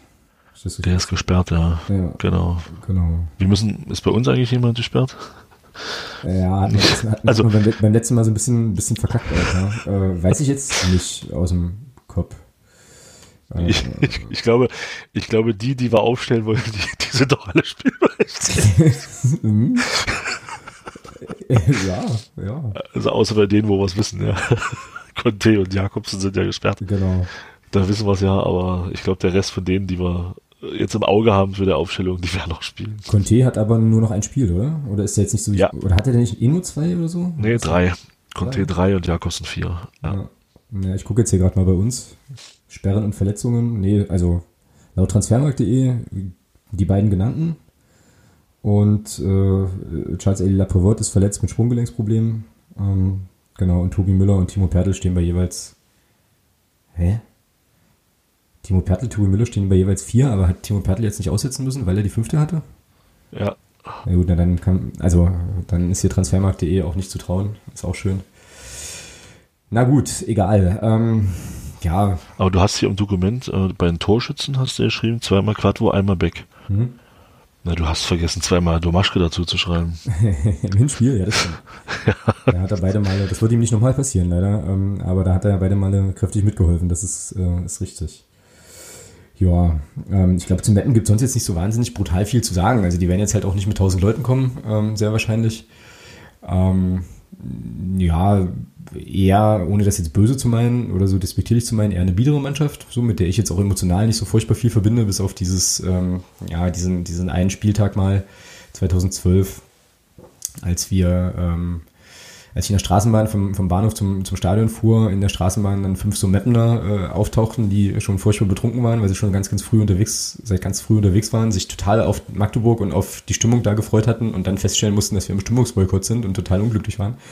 Also das ist so das, was ich noch ein bisschen mit Mappen verbinde, aber ansonsten, ja, gehe ich da jetzt auch eher mit einem, mit einem mulmigen Gefühl rein, eben weil das jetzt so ein wichtiges Ding ist, was man, wo man im allerbesten Fall keine Punkte mehr liegen lässt. Ähm, Also da wird die Anspannung, glaube ich, schon ein Stückchen höher sein als jetzt, äh, als jetzt so bei den letzten Spielen nochmal.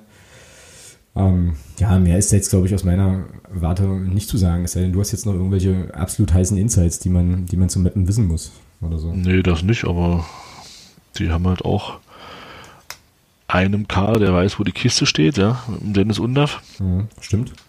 Ja, 12 Tore in 21 Spielen. Ist jetzt nicht so schlecht und ansonsten sind die Torschützen da auch recht äh, bunt verteilt. Mhm, okay. Da gibt es sechs Tore durch Abwehrspieler, äh, fünf aus dem Mittelfeld heraus und dann nochmal gut verteilt Kleinsorge vier, Rama vier, Tankulic drei. Also da sind einige dabei, die schon ein paar Mal getroffen haben. Mhm. Irgendwie nicht ganz so, ist das bei uns nicht ganz so. Nee, das ist wahr. Wie stellt, Aber das kann ja noch werden. genau, wie stellt Klaus-Dieter Wollitz denn auf? Ist jetzt für mich tatsächlich spannend, weil ich, wie gesagt, fand mit, ähm, naja, Björn Rother für Quesic sah das irgendwie erstmal besser aus. Jetzt bitte für Quesic so, weil ich auf den ja wirklich große Stücke halte, aber äh, sag mal an, also Behrens im Tor ist klar. Ja. Ab- Aber dann. Ja, dann wird's schon interessant, ja. Mhm. Aber für, für mich klang, klang Klaus-Dieter Wollitz immer so, dass Pertl für ihn äh, Führungsspieler ist und er bei ihm spielen wird. Dann wird er auch spielen, ja. Also gehe ich mal davon aus, dass Pertl spielen wird. Ja, und dann wird auch Bumheuer in der Innenverteidigung spielen. Würde ich sagen. Müller und, Er- Müller und Ernst, so, also die Viererkette wie gehabt quasi. Also wie Zwickau. So. Ja, Grund, ja, denke ich schon. Genau, und dann sind wir uns wahrscheinlich auch einig drüber, dass Jasula vor die Abwehr wieder ruckt, weil das fand ich jetzt gegen äh, Mannheim schon stark, was er da gespielt hat. Na, ich würde, ich muss schon sagen, ich würde gerne eine Doppel-6 sehen dann mit Jasula und Rother. Wir können wir machen. Also ich finde, Rother hat sich mit der Halbzeit ähm, definitiv reingespielt erstmal. Ja, das würde aber dann wahrscheinlich doch heißen, Quesic runterzunehmen, oder? Nö. Nö. Okay. Also dann Quesic, Kostli, Bertram und Beck vorne, oder was? Ja, ist halt die Frage, ja, ähm, ob er Kostli drauf lässt oder er jetzt, weil er gesagt hat, er kann sich auch vorstellen, mit, ähm, mit Pertel und Belbel mal zu starten. Ach, was ist eigentlich mit Möschel? In die erste Elf tun wir die nicht, oder? Na, ich glaube erstmal nicht, nee. Ja. Es sei denn, er hilft uns sofort weiter, dann wird er spielen. Mhm. Nee, ich denke. Ja, Moment. Ja, aber dann kannst Weil Kostli eigentlich jetzt, Kostli eigentlich in beiden Spielen eigentlich auch gut gespielt Ja, hat. den kannst du jetzt kaum rausnehmen halt, weil der hat jetzt wirklich, also hat jetzt gerade wieder Ja, Aufwind und so. Dann lass es so, wie es ist, dann würde ich sagen, spielen wir so. Also Kost, äh, dann, dann baue ich das ja nochmal anders. Also Kostli, Quesic, Bertram würde ich dann sagen. So, frage mich nicht wieso. äh, und Beckles ja, genau. Ja. Ja. Also 4, 2, 3, 1. Also eigentlich das, was wir unter Creme auch ein paar Mal hatten. Ergebnistipp, Herr Thomas. Hm. Hm, hm, hm. Ja, da wir hinten die Null scheinbar nicht mehr halten können, glaube ich, wird es gegen Meppen auch ein Gegentor geben. Okay. Ähm, 2-1. Okay. Das habe ich auch auf dem Zettel, tatsächlich. Wäre schon wichtig, so. Ähm, und danach, also wenn das dann eintritt, halt bloß nicht abheben, sondern schön demütig äh, dann das Chemnitz-Spiel angehen ähm, und das nicht schon im Kopf gewonnen haben und so. Ja, wird auf jeden Fall, wird auf jeden Fall ein enges Ding, glaube ich. Und auch emotional. So, das war Mappen. Machen wir hier einen Punkt. Und widmen uns. Ich bin mir! Ich bin's Kommando! Dem Aufreger der Woche. Ich habe sehr gelacht. Also wie gesagt, eigentlich wäre die Ministerpräsidentenwahl in Thüringen heute der Aufreger der Woche. Das hat jetzt aber nur wenig mit Fußball zu tun. ähm, Wobei man jetzt auch rechts außen und so, naja, egal. Ähm, was denn? äh, aber, wo, aber wo wir schon, wir übergehen das jetzt mal ganz elegant, wo wir jetzt äh, schon in der großen Politik sind, hat sich Rainer Hasselhoff äh, verdient gemacht um die, äh, um den Aufreger der Woche. Der gute Mann aus, äh, ja, Ministerpräsident von Sachsen-Anhalt, der sagte folgendes, ähm, ich habe hier einen Tweet von, vom Wortwicht, ähm, aus einem, also der einen Screenshot hat von einem Zeitartikel, den ich aus Gründen nicht verlinken werde. Haseloff wünscht sich in dem Zusammenhang auch mehr Wertschätzung der Westdeutschen für den Fußballverein RB Leipzig. Zitat. Wir, oh. wir, wir, im Osten sind froh, also du auch, Thomas, du musst auch froh sein. Ich bin ah ja, okay. Ich bin, nee, er, ist mein, er ist mein Ministerpräsident. Natürlich bin ja, ich auch froh. Ich als, also Exil, ich als Exil-Magdeburger zähle mich da natürlich zu. Also wir im Osten sind froh, dass wir RB Leipzig haben, sagt er ähm, Be Belehrungen aus dem Westen in der Frage, was, äh, was echte Fußballkultur sei, äh, seien genau das, womit man im Osten bestimmt nicht punktet. Im Osten sei es viel, sehr viel schwieriger für Fußballvereine, sich finanziell zu behaupten. Zitat äh, wieder, ich bin Anhänger von RB, so ein Spitzenclub ist gut fürs ostdeutsche Selbstbewusstsein, erklärt der Ministerpräsident. Ja. Ja gut, wenn, wenn, wenn das der Ministerpräsident sagt, dann äh, gibt es da nicht viel zu widersprechen. Ja? Also. Mhm. Ja, ist ja kein, oh, ist ja kein Königreich. Oh Gott, ey, es ist, oh, Mann, oh, ist schlimm, ganz schlimm. Ja. Was soll sowas? Ja, naja, aber wir im, Osten, wir im Osten freuen uns. Also, so. Weißt du, wenn, wenn, wenn die jetzt, wenn die jetzt bei uns im Bundesland wären, dann würde ich sagen, das macht das nicht besser, aber ähm, dann hätte ich ja noch ein Stück weit äh, Verständnis ist das falsche Wort. Ähm, Nee, auch dann hätte ich da kein Verständnis für. Nee, auch dann nicht, stimmt. Ähm, aber, aber dann könnte ich zumindest verstehen, dass er was dazu sagt. Äh, aber ähm, er hat hier im Bundesland zwei Clubs, die in der dritten Liga spielen. Gut, einer davon ist äh, uninteressant. Äh, äh, anders, er hat im, im, in diesem Bundesland zwei Clubs oder ein Club, der ähm, dritte Liga spielt und noch im Landespokal ist. ähm, ja, da kommen wir noch zu. Ja. Und ähm, ja, deswegen kann ich halt solche Aussage, ja vor allem im, im Zusammenhang mit, mit, Red Bull Leipzig, das Wort Verein zu benutzen, ist halt auch ähm, schon ja, sehr, sehr interessant. Ja, das war auf jeden Fall der erste Kracher, das stimmt wohl. Ja, also großartig. Ähm, ja, es gibt ja so Stimmen, die, die, die sagen, Politik und Sport sollte man nicht vermischen. In dem Fall haben sie leider recht. Ja, das ist wahr. Und ich glaube dazu, da, da, also damit ist zu dem Punkt, zu dem Punkt alles gesagt. Aber wie gesagt, für den Fall, dass ihr da draußen euch jetzt nochmal fragt, wie ihr RB Leipzig zu bewerten habt, wir können froh sein, dass wir die haben. Ne? Ja, die tun uns gut. Das sind für die Fußballosten super. Ja, es war ja. halt, Alter, es ist schlimm. Lass uns ja. schnell zum sonstigen Segment überwechseln. Halt. Sonst rege ich mich hier bloß wieder auf. Es ist nicht gut für den Blutdruck und so, es fetzt nicht. Ähm, also sonstiges. Ich bedanke mich erstmal bei äh, Marco, der nämlich neuer Unterstützer ist. Ähm, ist neu dazugekommen. Und ich möchte mich ähm, bei Stefanie bedanken, die auch nochmal eine kleine Phrasenschweinspende äh, uns hat zukommen lassen, ähm, einen kleinen Betrag. Und damit, ohne dass sie es wissen konnte, die 700 Euro Spendenmauer durchbrochen hat. Äh, wir sind jetzt bei 708 Euro und 71 äh, Cent. Nur, nur allein von Hörerinnen und Hörern und Unterstützerinnen und Unterstützern, also noch keine Phrasenpaten einberechnet. Saugeile Nummer. Vielen, vielen Dank auf jeden Fall. Richtig, richtig cool. So. Genau, und dann haben wir natürlich, äh, eigentlich hätte das auch als Aufreger der Woche getaugt, ähm, ist aber insgesamt, wie ich finde, eine Geschichte, aus der man viel, ja, viel lernen kann. Daniel Frahn hat jetzt in Babelsberg unterschrieben und ich sag's mal vorsichtig, es wurde kontrovers danach. So, ähm, Es wurde kontrovers. ja, total, total, äh, total interessant. Also jetzt muss man dazu natürlich wissen, ähm, Daniel Frahn kommt ja aus Babelsberg, Potsdam-Babelsberg so, ist auch sein Heimatverein. Ähm, dann gab es jetzt am Wochenende eine Partie gegen Chemie Leipzig, wo ähm, ja, wo es einen Banner gab, im Abstiegskampf ist jedes Mittel rechts irgendwie. Und ähm, naja, die Kritik entzündet sich natürlich daran, dass Daniel Frahn in Chemnitz ja mehr als einmal nur auffällig wurde ähm, mit seiner vermeintlichen Nähe zu, äh, ja, zu Nazis irgendwie. Und äh, Babelsberg ja nun ein Verein ist, der sehr, sehr deutlich gegen rechts sich positioniert, eben auch mit äh, einem entsprechenden Trikotsponsor und so weiter.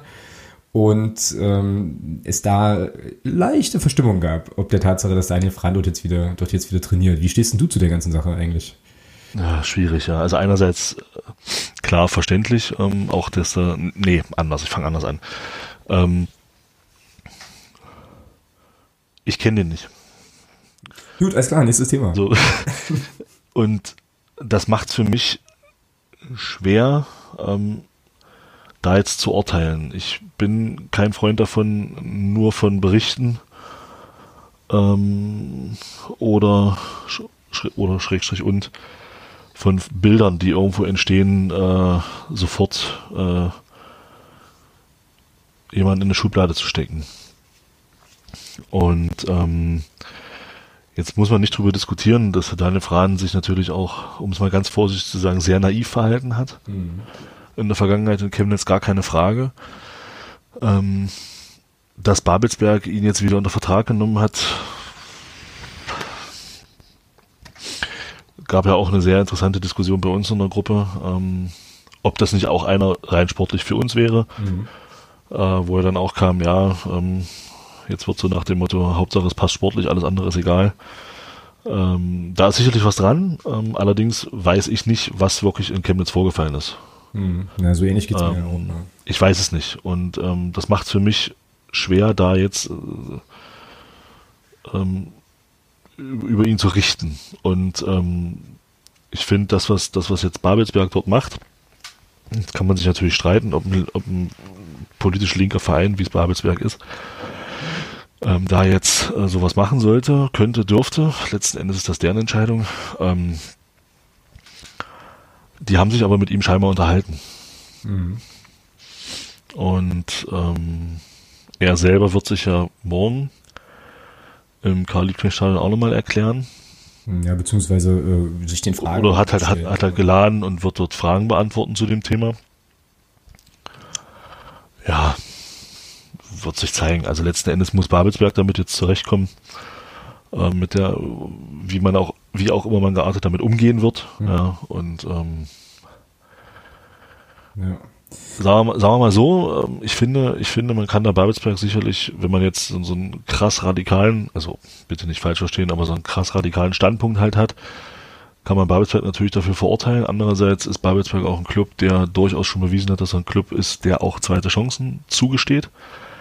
Äh, da hat- hat mal ein gewisser Herr Kotsch gespielt, der war an einem Raubüberfall beteiligt, hat glaube ich drei Jahre gesessen und den hat Babelsberg auch unter Vertrag genommen. Also man zeigt dann schon, äh, dass diese, also die zeigen halt auch, okay, wir sind halt auch ein Club, der äh, durchaus auch in der Lage ist, zweite Chancen zu geben. Finde ich äh, auch in der heutigen Zeit auch lobenswert, sowas. Zu sagen, okay, wir, wir geben halt jemandem nochmal eine Möglichkeit zu zeigen, okay, es ist halt nicht so, wie es vielleicht den Anschein hat. Und von daher finde ich jetzt an der Verpflichtung grundsätzlich äh, eben mit dieser Distanz, die ich da auch zu habe, erstmal nicht, nicht viel Verwerfliches. Was jetzt dann, wir werden nie erfahren, was jetzt letzten Endes, äh, die, was da jetzt letzten Endes rausgekommen ist. Das Arbeitsgericht äh, hat gesagt, ähm, die Nähe äh, war jetzt scheinbar nicht so, so, so tief, dass man da jetzt ähm, arbeitsrechtliche Konsequenzen ziehen könnte, sprich, dass es halt auch wirklich strafrechtlich relevant ist. Ähm, ja, schwieriges Thema. Ja, also geht mir mit der Einschätzung sehr, sehr ähnlich. Ich habe mich ja da auch auf Twitter dann äh, recht erstaunt äh, geäußert, äh, irgendwie und da auch so ein bisschen rum, rumgepöbelt, so Richtung Babelsberg und so weiter, wie man das machen kann. Finde aber das total gut tatsächlich, dass Daniel Frahn und der Verein jetzt äh, quasi ein Gesprächsangebot unterbreiten und halt sagen, ähm, ja, kommt vorbei und stellt eure Fragen. Also hier bin ich, ich stelle mich der ganzen Situation. Das finde ich sehr, sehr mutig. Das wurde dann ähm, an vielen Stellen natürlich auch gleich wieder kritisiert und das wiederum fand ich recht interessant. Also ich habe auf Twitter einige Sachen gesehen, wo es dann so hieß, ja, ist mir, ist mir scheißegal, was der erzählt. Ist halt ein Depp so und ich will mit dem nichts zu tun haben und das ist jetzt nicht mehr mein Verein und so. Wo ich mir dann so dachte, na, das finde ich schwierig auch, weil, ähm, wie du sagst, ne, also ich glaube, die wenigsten Menschen werden Daniel Frahn persönlich kennen und diejenigen, die jetzt Bock haben, sich da ein Bild zu machen, haben jetzt die, oder die sich vielleicht ein Bild machen sollten, weil sie vielleicht mit dem Verein mehr zu tun haben, wie auch immer, haben dazu jetzt die Möglichkeit. Und das finde ich immer erstmal anzuerkennen, so. Und dann von vornherein gleich zu sagen, halt ist mir alles scheißegal, ich habe meine Meinung schon, verwirre mich jetzt nicht mit Tatsachen oder mit einem Gesprächsangebot, ist halt irgendwie auch naja, auch sehr, sehr einfach. Ne? Also dann lieber hingehen, da den Diskurs suchen und sich dann selber irgendwie ein Bild machen. Auch wenn man natürlich jetzt diskutieren kann darüber, ob das jetzt eine PR-Aktion ist, wie auch immer. Mag alles sein, aber prinzipiell, das habe ich auch geschrieben, ähm, ist es ja immer gut, miteinander zu sprechen statt übereinander. Und ähm, ich finde da, dass die Leute, die das jetzt ganz hart kritisieren, schon auch erstmal sozusagen sich das geben sollten, um danach sich nochmal eine Meinung zu bilden. Das kann nicht schaden, aber ich finde es eher bedenklich, wenn man das dann gleich von vornherein dann so, ab, äh, so aburteilt auch ne, und sagt halt, hier ist alles doof. Ähm, ja. Ja, aber das, das hast du doch auch gesehen in der Debatte um, um das, um das Bierhoff-Ding mit der dritten Liga. Ja klar, natürlich. Das siehst du an ganz vielen Stellen. Also ja, also so nach dem Motto, der hat ja keine Ahnung, ähm, nee, mit dem brauchen wir nicht reden, das ist eh Blödsinn, was der da macht. Genau. Ich weiß nicht, wann das passierte, dass wir irgendwann mal aufgehört haben, äh, offen zu sein, für, also jetzt nicht du und ich so, aber generell so wir als Gesellschaft, offen zu sein, prinzipiell erstmal für Argumente, also mit dem Ziel, sich danach äh, halt eine Meinung zu bilden. So, ne? Das äh, ist schon auffällig, dass das viel passiert und jetzt in der äh, Situation, in der Sache jetzt hier irgendwie auch, ähm, ohne das jetzt verteidigen zu wollen, ne? aber ich finde das prinzipiell erstmal, ähm, ja, erstmal einen guten Schritt.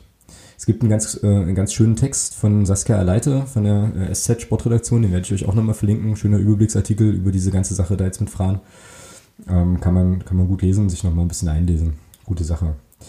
Was ich euch auch verlinken werde, ist ein Taz-Beitrag über eine neue Gebührenordnung bei der Bundespolizei. Ähm, weiß nicht, wer das mitbekommen hat, also wer der Fanhilfe Magdeburg folgt und da Mitglied ist, wird es auf jeden Fall mitbekommen haben. Aber ähm, ja, es ist jetzt eben so, wenn man irgendwie ja, mit der Staatsmacht wohl in Berührung kommt, zum Beispiel bei einem Fußballspiel, kann das richtig teuer werden. Also ich zitiere jetzt hier mal aus dem Text. Identitätsfeststellung 53,75 Euro, Anordnung zur Gewahrsamnahme, Gewahrsamnahme 74,15 Euro.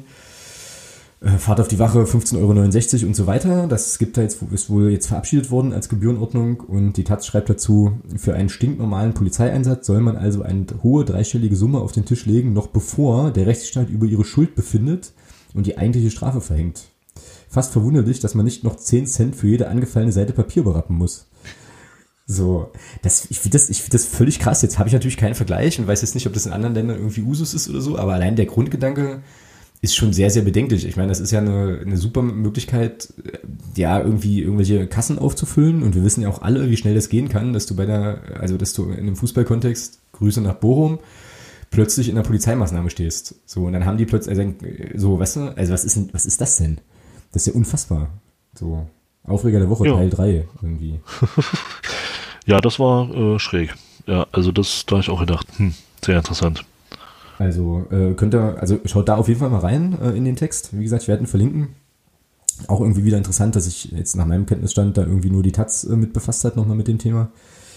Ähm, aber ja, unglaublich. Also keine Ahnung, wer das für eine gute Idee hält oder so, aber da muss man jetzt kein Prophet sein, glaube ich, um zu sagen, dass es da sicherlich den einen oder anderen einsatzleitenden Mensch geben wird, der sich dann denkt, ach hier, komm, ähm, bescheren wir der Staatskasse mal noch ein paar Einnahmen und äh, nehmen vielleicht noch mal ein paar Identitäten mehr auf. Ja? So, also gruselig, in was für Richtung sich das mittlerweile alles so bewegt. Das ist wirklich, wirklich schlimm. Und an der Stelle ähm, auch nochmal der Hinweis, äh, werdet Mitglied in der Fanhilfe, in der Hoffnung, dass ihr die Hilfe der Fanhilfe nie in Anspruch nehmen müsst. Ähm, aber ja, werdet da Mitglied. Die Jungs und Mädels dort kümmern sich äh, eben dann auch um solche Themen. Und ähm, naja, im Zweifelsfall seid ihr da, glaube ich, echt gut beraten und auch in guten Händen, falls mal sowas passieren sollte, was ja dann offensichtlich jetzt demnächst ein bisschen teurer wird. Unklar. Ja, aber so ist das. Ja. ja, so ist die, so ist die Welt, ja. Also das ist wirklich, inzwischen ist es wirklich so, ich mache, äh, mache Twitter auf, ja, gucke mir so die Fußballnachrichten an und schüttle immer öfter den Kopf. Ja. Jetzt gibt's ja, das haben wir gar nicht auf, auf der Liste, aber fällt mir jetzt gerade ein, jetzt hat der äh, hochwohlgeborene DFB ja dem HSV Pyro erlaubt. So, war auch goldig halt, wenn man sich den Text dazu durchliest, vielleicht finde ich den nochmal irgendwo, unter was für Auflagen, die jetzt Pyro zünden dürfen und was das auch für einen Beamten hochgestochenes Scheißdeutsch ist, äh, Entschuldigung. Also, ja, ich weiß auch nicht, was, was hier los ist. Ähm, ist alles ganz, ganz merkwürdig, alle drehen durch. Keine Ahnung. Du hast noch was auf dem Zettel, was mit Hansa zu tun hat, ne? Äh, naja, eigentlich hat es mit, äh, mit dem Spiel Schalke gegen Hertha gestern zu tun. Ähm, jetzt sind wir beim Thema Rechtsaußen. Ähm, ja. Wobei, wobei, wobei der Torun nach Riga von Hertha ja nur kein Rechtsaußen ist, ähm, sondern Verteidiger. Ähm, ja, der wurde wohl, ähm, wie es wie es wirklich scheint, äh, also es gibt ja wohl mehrere Stimmen, die das auch bestätigen, ähm, auf Schalke da mit Affenlauten bedacht und äh, rassistisch beleidigt. Das wird ist ja jetzt wieder scheinbar in so langsam. Ähm, ja, und ich finde, da hat äh, Rostock einen schönen Tweet abgesetzt, einfach, das wollte ich nur sagen. Ja, ja. Thüringer Mehrheitsbeschaffern gefällt das nicht, dieser Tweet. Aber gut. Ja, ja, ja, das ist äh, verständlich. Ähm, ja, also ist halt auch wieder ein Unding. Was ich da nicht verstehe, ist, da gab es wohl, ähm, das hat ein Spieler von Schalke, nee, nicht von Schalke, sondern von Hertha gesagt, dass der Toro Nariga wohl den Platz verlassen wollte äh, nach der Aktion, wo ich mir dann sage, hätten sie es mal alle gemacht. Mhm. Ähm, da, also ihn einfach da auch zu bestärken darin und zu sagen, nee, komm. Ja, es war ja sogar, es war ja sogar wohl so, dass ähm, ich glaube Klinsmann oder irgendjemand aus dem aus dem Hertha-Team den Schiedsrichter auch darauf hinwies. Sogar, also das habe ich dann. Und das habe das hab ich jetzt, das habe ich jetzt gar nicht mitbekommen. Das habe ich irgendwo noch mal gelesen. Also dass das irgendwie, also ich glaube, aber das ist jetzt aber wirklich aus dem Bauch heraus und mit viel viel gefährlichem Halbwissen dass das wohl die Bitte an den Schiedsrichter war, also das, also da hinzuhören und da halt mit Fingerspitzengefühl auch irgendwie zu agieren und das ist dann aber auch irgendwie nicht passiert. Also es entsteht mal wieder leider so ein bisschen das Bild, dass ein Spieler rassistisch beleidigt wird und aber alleingelassen wird damit. In der Situation erstmal. Also hinten raus, ähm, jetzt kamen wir über Hansa auf das Thema, äh, gab es natürlich da auch wieder die äh, völlig berechtigten und wichtigen Solidaritätsbekundungen auch. Also wie gesagt, Hansa hat dann ähm, hier getwittert, warte, wo ist es denn? Hansa Rostock irgendwie, ich glaube, es ist ein englischer Account, genau, ist das überhaupt ein offizieller Vereinsaccount? Ja, ich glaube ja. Oder? Nee. English, English Account of FC Hansa Rostock. Naja, jedenfalls, äh, irgendwie im Namen des FC Hansa wurde dann halt äh, getwittert, hier separated in the colors, united in the matter und dann halt ein Bild von dem Spieler, ähm, weil hat der BSC auf Englisch da auch getwittert hat, äh, hier, wir stehen hinter dir und so. Genau.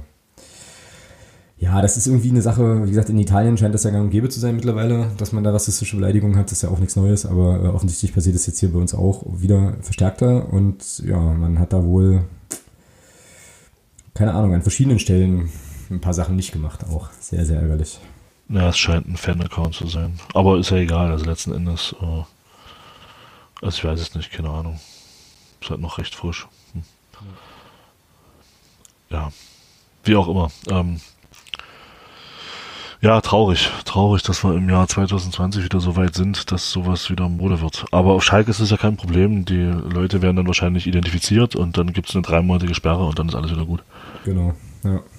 Weil da heilt man ja innerhalb von drei Monaten dann äh, zu dem Thema. Mhm. Apropos Schalke, ähm, da gab es doch eine kuriose rote Karte gegen den Trainer, ne? Hast du die Szene gesehen? Ich habe das nur gelesen, rote Karte. Ja. Dann habe ich mir das Video dazu angeguckt. Ich habe es gestern Abend. Und dann dachte ich mir, ja. wofür hat denn der jetzt rot bekommen? Also Situation, gleicher Spieler, also ich glaube, es ging da, war doch gleicher, oder?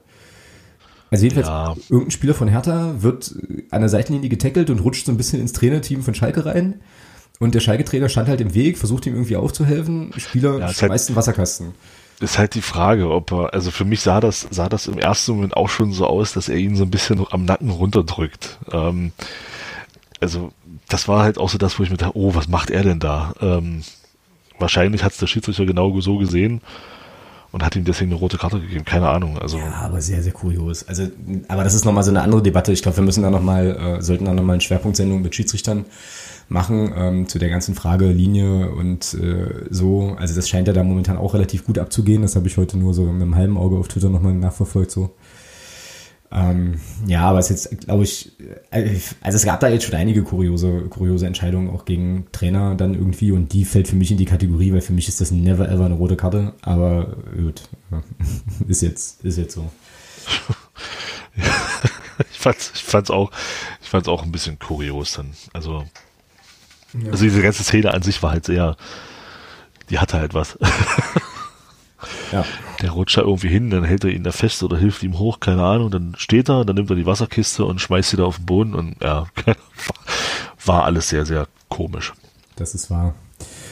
Auch komisch, und das ist dann unser letztes Thema für, für heute, für sonstiges Segment, ähm, kommt von unserem Podcast-Paten, von Peter, der sich das nochmal gewünscht hat, ähm, war, dass Germania Halberstadt ganz knapp an einer Blamage im Landespokal vorbeischrammte. Ne? Und dann aber glücklicherweise in letzter Sekunde noch äh, standesgemäß mit 2 zu 1 gegen Mordor gewann. Ähm, ich muss ganz ehrlich sagen, mir hat das Ergebnis gestern doch eine gewisse Freude, also mehr Freude bereitet, als es eigentlich sollte. So. Ähm, ich war dann kurz davor, auch einen entsprechenden Tweet abzusetzen und habe dann so gedacht, nee, das du mal lieber, weil irgendwann treffen wir wahrscheinlich ja im Landespokal auch nochmal auf die und dass das mal schief gehen, dann altert der ganz, ganz schlecht. Nichtsdestotrotz ist es natürlich irgendwie schon schön, dass, naja, der zweitwichtigste Verein in Sachsen-Anhalt dann eben ja auch im Landespokal eine Runde weitergekommen ist. Ne? So. Ja, toll. Also auch nach Rückstand. Äh, eins nach hinten gelegen und dann am Ende noch 2-1 gewonnen. Schön. Also ja. Genau. Ja, man soll ja mit Schaden, also ich, muss, wir sollten mit Schadenfreude in unserer derzeitigen Situation natürlich recht vorsichtig sein. Richtig, genau. Aber in dem Fall, es war cool. hat, zu viel, hat zu viele verliebte Falschen getroffen, sagen wir es mal so. Also, von daher, alles gut. Oh Mann ja, schon wirklich kurios. Äh, darauf hinweisen müssen wir auch natürlich nochmal, dass äh, Pascal Schmedemann gespielt hat äh, in dem Spiel, Leihspieler vom Club. Anton Kanter, fest hingewechselt jetzt zu Halberstadt, äh, auch gespielt hat. Und Marvin Temp, der jetzt seit kurzem dort erst spielt, dann in der Verlängerung noch eingewechselt wurde. Also, ähm, ich sag mal in Anführungsstrichen, unsere Jungs. Ich bin auch der Meinung, dass ich den, den Torwart, dessen Name mir gerade nicht einfällt, ähm, Warte, ich glaube, da kann ich von, helfen. Von, von Halberstadt, das, ich weiß nicht, ich bin der Meinung, der hat hier auch gespielt. Florian Sovade. Googlest du das jetzt? Das, ja, ich gucke gerade mal. Ich bin der Meinung, dass der, dass der auch mal hier war. Der Name Sovade, weiß ich nicht, irgendwie also der mir bekannt der, vor. Auf jeden Fall hat der Doppeltorschütze, der Elias Löder, glaube ich, bei uns in der Jugend gespielt. Das gucke ich jetzt nach. So, also gucke ich jetzt, was Florian Sovade macht und du, was, äh, wie auch immer der Doppeltorschütze hieß, der mir gerade nicht einfällt. Elias Löder. Jugendverein Magdeburg Jugend ist dann zur Erzgebirge Aue gegangen in die U17. Also alles Magdeburger Jungs. So. Hast du Florian Sovade gegoogelt? Ach, nee, der war nicht von uns. Der hat in Leipzig gespielt. Achso. Bei dem Verein, den wir alle gut finden müssen? bei dem Verein, den wir laut unseres Ministerpräsidenten alle toll finden müssen und dem wir dankbar sein müssen, dass er in der Bundesliga spielt. Ich könnte mich jetzt natürlich auf den Standpunkt zurückziehen, zu sagen, das ist halt dein Ministerpräsident und nicht meiner, da ich mich ja aber immer noch als Magdeburger wahrnehme und er nicht als Hesse, äh, muss ich mich da leider mit einschließen. Aber gut, okay. Ähm, ja, nee, aber auf jeden Fall schöne Nummer. Ähm, das war jetzt das Halbfinale, ne? Ähm, nee, das, die sind jetzt im Halbfinale, so ist was für Halberstadt ist jetzt im Halbfinale, genau. Genau. Wer ist noch drin außer uns? Halberstadt? Wir? Wer noch? Na, ich weiß nicht, müssen wir nicht auch noch ein Viertelfinale spielen? Ich habe keine Ahnung. Siehst du? ich glaube, nicht mit Landespokal fragen. Ich glaube, wir müssen auch noch ein Viertelfinale spielen. Das kann sein. Hm. Nee, wir haben unser Viertelfinale schon gespielt gegen Halle ja? Abendorf. Ja, ja. Okay, dann sind wir schon. Okay, dann. Dann ist jetzt Eintracht. Alles Lüt klar. Also Eintracht Lütchendorf, wir, Germania Halberstadt und der Hallens. Oh, scheiße. Der Hallensleber SC ist auch noch drin. Das geht doch wieder schief. Ah, da war Halle Abendorf unser Viertelfinale. Okay. Genau, genau. Alles klar. Ja. Naja, nee, aber trotzdem, trotzdem schöne Sache, schöner Erfolg. Äh, freut mich sehr für Halberstadt, für die Jungs, die von uns kommen ähm, und sich da ein bisschen fort und weiterentwickeln sollen. Ist natürlich jetzt schade, dass wir nicht mehr Vierter werden. Wäre der Finalist mit dem DFB-Pokal gewesen. Ja, Also vorausgesetzt, wir kommen ins Finale. ähm, Ja, erstmal schon das Bärenfell verteilt und so weiter. Ich meine, Daniel George hat ja dem FCM auf Twitter schon gratuliert. ja, hat ja schon Das gratuliert. 20, Fand ich auch ein bisschen voreilig. Wo ich mir denke, ja, du kannst es machen, wenn wir das machen. mm, mm. Nee, nee, die Spiele müssen schon erstmal noch gespielt werden und ähm, ja, könnte tatsächlich echt noch wichtig werden, ja. Also, ich meine, ist wichtig, klar, aber ich sehe das auch so wie du. Wir werden, also vierten Platz werden wir nicht mehr schaffen, glaube ich. Können froh sein, wenn wir dann entspannt einen Mittelfeldplatz einnehmen. Ja, wobei, selbst wenn jetzt äh, dort äh, Halberstadt nicht weitergekommen wäre. Hätten wir es trotzdem geholt, ne? Ja, die Frage stellt's doch gar nicht. Das ist richtig. Das ist äh, wahr. Schön. Dann haben wir es ja eigentlich für heute, oder? Haben wir's, ja. Würde ich sagen. Soweit. Mir geht es jetzt ein bisschen besser so. Also ich glaube, ich werde jetzt meine Einstellung Das dahingehend, dahingehend nochmal überarbeiten, dass ich jetzt sage, okay, alles klar, äh, ne, wie gesagt, von Spiel zu Spiel und äh, erstmal nach, nach unten gucken und jetzt nicht so viel geben auf irgendwelche Aussagen da von oben, die ja dann auch sehr, sehr widersprüchlich waren und so weiter. Es ist jetzt erstmal so, wie es ist. Das nehmen wir jetzt so hin, nehmen wir so an. Ähm, dann geht's gegen Meppen ins Stadion. Du wirst ja dann auch wieder dabei sein. Ich erwarte natürlich von dir die dreifache Lautstärke, weil du musst ja zwei Spiele nachholen. Ja, genau. Wir werden das kontrollieren. Alle um, Umstehenden definitiv. Ja, und dann lass uns da mal einen lauschigen Samstag draus machen. Ach so, ich kann vielleicht noch mal kurz, äh, kurz erwähnen, wer Bock hat, ähm, ja, mir beim Vorlesen zuzuhören, der komme gern am Freitag um 17 Uhr in den Bördepark, in die Otto von Gericke Universitätsbuchhandlung Otto von Gericke. Da werde ich die 90 Minuten FCM noch mal vorstellen für ein Stündchen. Ähm, Würde mich da natürlich sehr freuen, das ein oder andere bekannte Gesicht zu sehen. Ansonsten sehen wir uns alle am Samstag im Stadion. Ganz entspannt. 14 Uhr geht's los. Und dann gibt's drei Punkte für uns. So, Ist denn in Richtung Zuschauerzahl schon irgendwas ko- kommuniziert worden? kom kom kommuniziert? Äh, nee, ich habe noch nichts gehört. Also halt, ich habe noch nichts gehört. Es mag sein, dass es äh, passierte, ähm, aber ich kann es dir nicht sagen, wie viele Leute da auftauchen. Ich meine, wir haben es jetzt oft genug durchgekaut. Ich möchte es jetzt aber noch einmal abschließend ähm, sagen. Ähm, ist dir denn aufgefallen, dass, äh, dass dieses Zitat, ähm, welches jetzt auch äh, auf der Stadionleinwand im letzten Spiel ähm, gezeigt wurde, Thema Mhm. schnell, Mhm. besser, Mhm. dass das äh, verschwunden ist? Das ist jetzt wieder weg, ja. Wobei ich jetzt nochmal drüber nachgedacht habe, dass in diesem Zeitplan von drei Jahren ja auch ein Abstieg in die Regionalliga durchaus noch drin wäre. Oh, Du schaffst es trotzdem, innerhalb von drei Jahren in die zweite Liga aufzusteigen. Musst halt dann Also, durchmarschieren. also das, war ja auch angeheftet auf Twitter. Ist Genau. weg. Ist weg. naja, dann, also- ist das, dann ist das Statement jetzt angekommen, offenbar. Ja. Aber sei dir sicher, die nächste Bildtafel kommt bestimmt. So.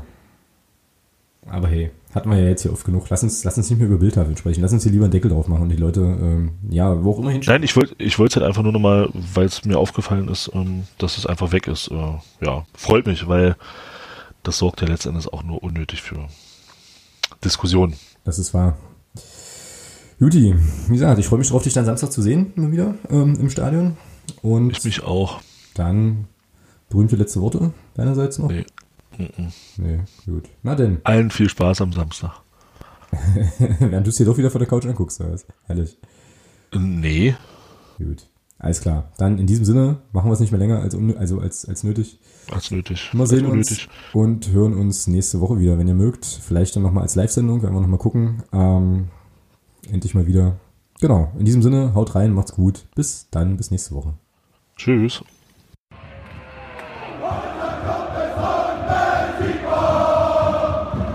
my God.